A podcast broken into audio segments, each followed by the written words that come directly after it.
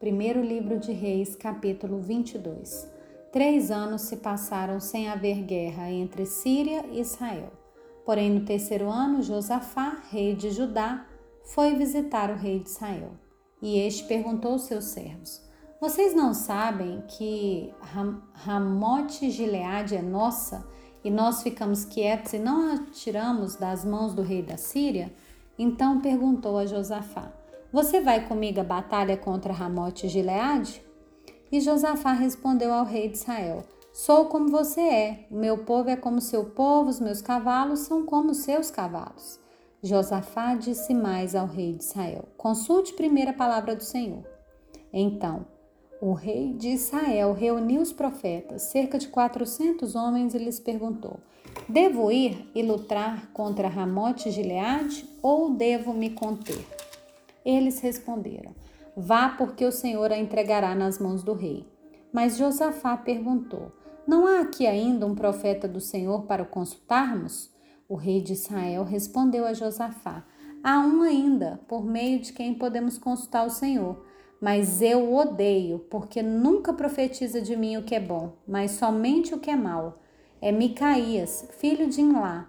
Josafá disse: O rei não deveria falar assim. Então o rei de Israel chamou o oficial e disse: Traga-me depressa Micaías, filho de Inlá. O rei de Israel e Josafá, rei de Judá, estavam assentados cada um no seu trono, vestidos de trajes reais, numa eira entrada do portão da cidade de Samaria. E todos os profetas profetizavam diante deles. Zedequias, filho de Quenaana, fez para si uns chifres de ferro e disse: Assim diz o Senhor: com estes você dará chifradas nos sírios até que estejam destruídos. Todos os profetas profetizaram assim, dizendo: Suba a Ramote Gileade, você triunfará, o Senhor a entregará nas mãos do rei. O mensageiro que tinha ido chamar Micaías falou-lhe, dizendo: Eis que as palavras dos profetas a uma voz predizem coisas boas para o rei. Portanto, que a sua palavra seja como a palavra de um deles, fale o que é bom. Micaías respondeu: Tão certo como vive o Senhor, o que o Senhor me disser, isso falarei. Quando ele chegou na presença do rei, esse lhe perguntou: Micaías, devemos ir a Ramote Gileade para a batalha ou devemos nos conter? Ele respondeu: Vá, você triunfará. O Senhor a entregará nas mãos do rei. O rei lhe disse: Quantas vezes devo fazer você jurar que não me fale a não ser a verdade em nome do Senhor? Então Micaías disse: Vi todo Israel disperso pelos montes como ovelhas que não têm pastor. E o Senhor Deus disse: Esses não têm dono, que cada um volte em paz para sua casa. Então o rei de Israel disse a Josafá: eu não disse a você que a meu respeito ele não profetiza o que é bom, mas somente o que é mal? E Micaías prosseguiu. Portanto, ouça a palavra do Senhor.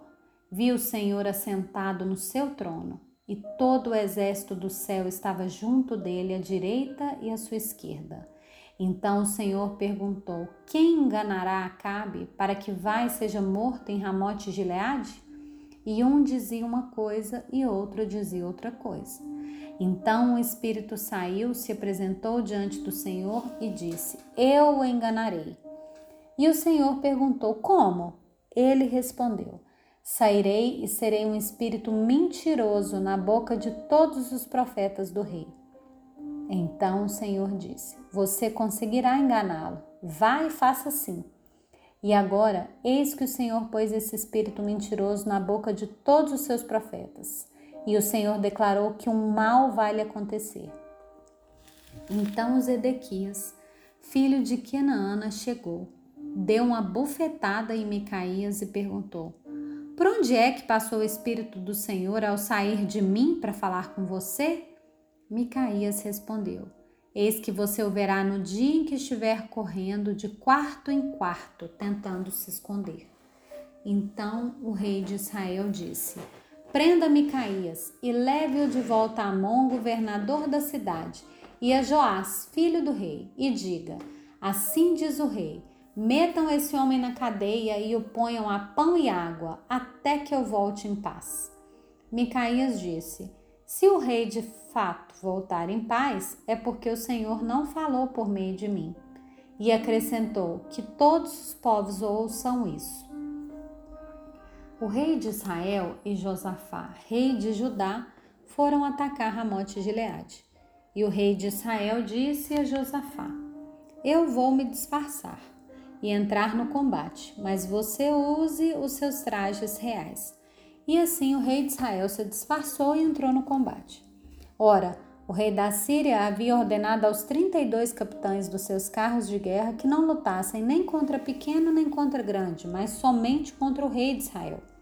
Quando os capitães dos carros viram Josafá, disseram: Aquele certamente é o rei de Israel e se dirigiram até ele para o ataque. Porém, Josafá gritou. Quando os capitães dos carros de guerra viram que não era o rei de Israel, deixaram de persegui-lo. Então um homem entesou o arco e, atirando ao acaso, atingiu o rei de Israel por entre as juntas da sua armadura. Então o rei Acabe disse ao condutor do seu carro: Dê a volta e me leve para fora do combate, porque eu estou gravemente ferido e a batalha se intensificou naquele dia.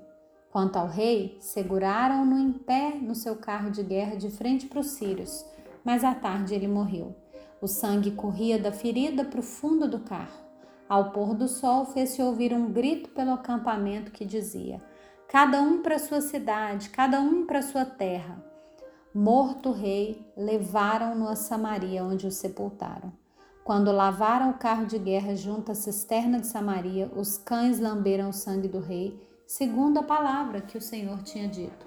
As prostitutas banharam-se naquelas águas.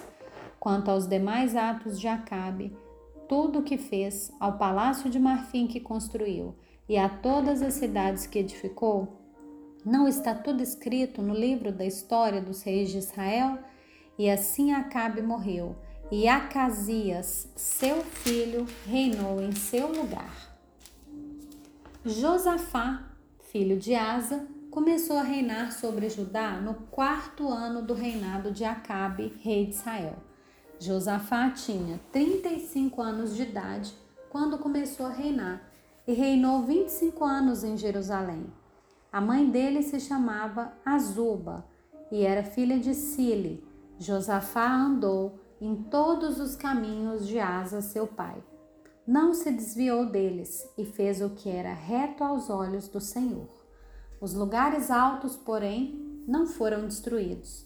Neles o povo ainda oferecia sacrifícios e queimava incenso.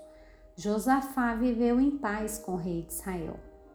Quanto aos demais atos de Josafá, ao poder que mostrou e como guerreou, não está tudo escrito no livro da história dos reis de Judá? Também exterminou da terra os restantes dos prostitutos cultuais que ficaram nos dias de Asa, seu pai. Nessa época não havia rei em Edom, porém somente um governador.